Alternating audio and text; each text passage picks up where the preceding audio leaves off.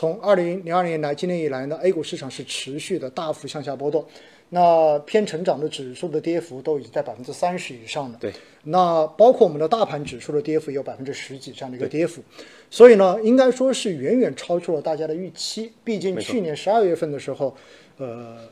当时的经济工作会议开完之后，对今年的定调是稳增长。对应该说大家当时还是有期待的，没错，没错，因为历史上面稳增长的年份，市场表现都不差的。对对但是呢，我们看到四月二十五号的时候呢，上证指数标志性的跌破了三千点哈，所以搞得网上有很多的段子又出来了，对吧？对说我的青春都已经 没有了，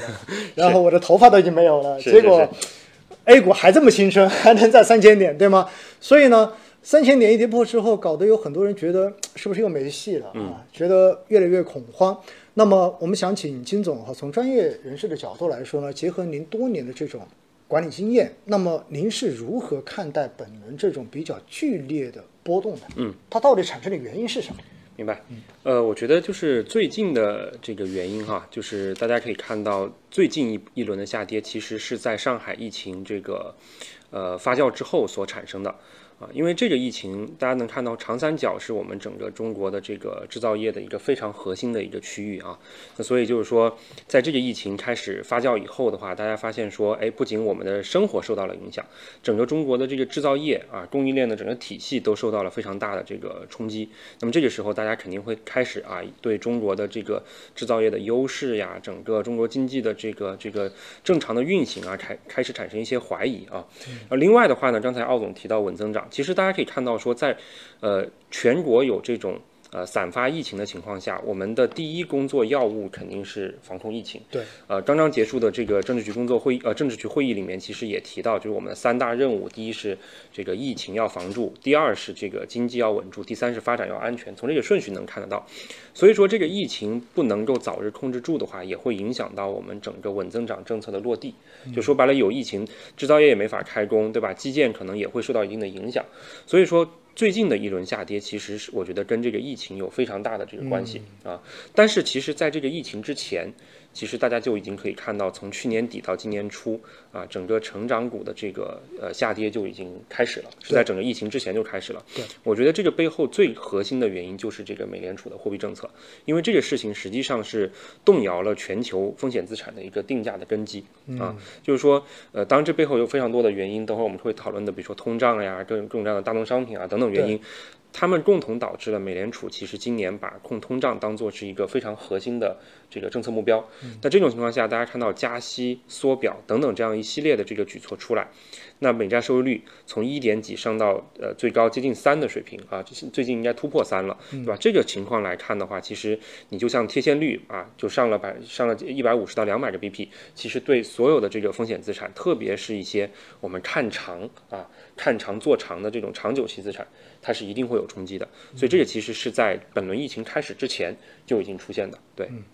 也就相当于是呃，金总刚才给我们总结了两个原因，对吧？对对第一个最现实的，那么就是疫情的这个冲击，确实哈，从应该是从三月份以来哈，对吧？三月份以来对，然后疫情的应该说是算是奥密克戎的这一波疫情吧，是的嗯对吧？而且这一波的冲击呢，它其实是从呃。中国几个非常重要的经济的这一个重点城市没错开始蔓延，没错，因此呢，对于整个制造业、对于整个经济的这个冲击，应该说影响相当的大。所以呢，刚才金总特别跟大家提到哈，呃，在政治局会议上面的话，首先排在第一位的是疫对情要防住，对对吧？对也就意味着人民的生命健康是放在没错重中之重的，没错。然后经济稳住，它是放在这个的后面后面一点对次序的，对所以在这样的情况之下呢，我们相信大家都有这种感受，尤其是可能如果您是身处在这一些有疫情的城市中，可能你会更加有深刻的体会，对吧？对当大家都。基本上都没有办法正常的出行的时候，出去工作的时候，对复工复产都还没有开始的时候，那大家对于未来经济的这个预期又怎么可能好呢？没错，而且另外的话就是稳增长的政策，现在就算不断的出政策，不管你怎么宽信用，不管你怎么说，哎，你现在贷款的利率便宜了，问题是工如果开不了的话，对，我借钱干嘛呀？对对对，是的。所以没有办法形成工作量。因此呢，我们就说在这种情况之下，可能上层的这种刺激政策也没有办法真正的落到这一个实效上去。是的，因此呢，这是一个最直接的原因。而第二块呢，就讲到了一个更前一些的原因，就是对今年全年美联储的这个加息。对，那么美美债的这个利率上升哈，其实确实刚才金总讲到了非常专业的，那么就是整个贴现率，对吧？往上上了一百五到两百个 BP 之后，其实在估值的这个公式里面，对，它本身分母就在变得对对更大对一对些，对那么你是的的价格本来就要往下掉的。没错，所以呢，说到这一点哈，我们接下来详细的聊一聊嗯哈，金总。那当前呢，全球的通胀可以说是越来越高，对尤其俄乌的这个冲突之后，吧？对对大宗商品价格的推高。那么三月份呢，我们看到数据哈，美国的 CPI 呢同比上涨达到了百分之八点五，创了四十年的新高。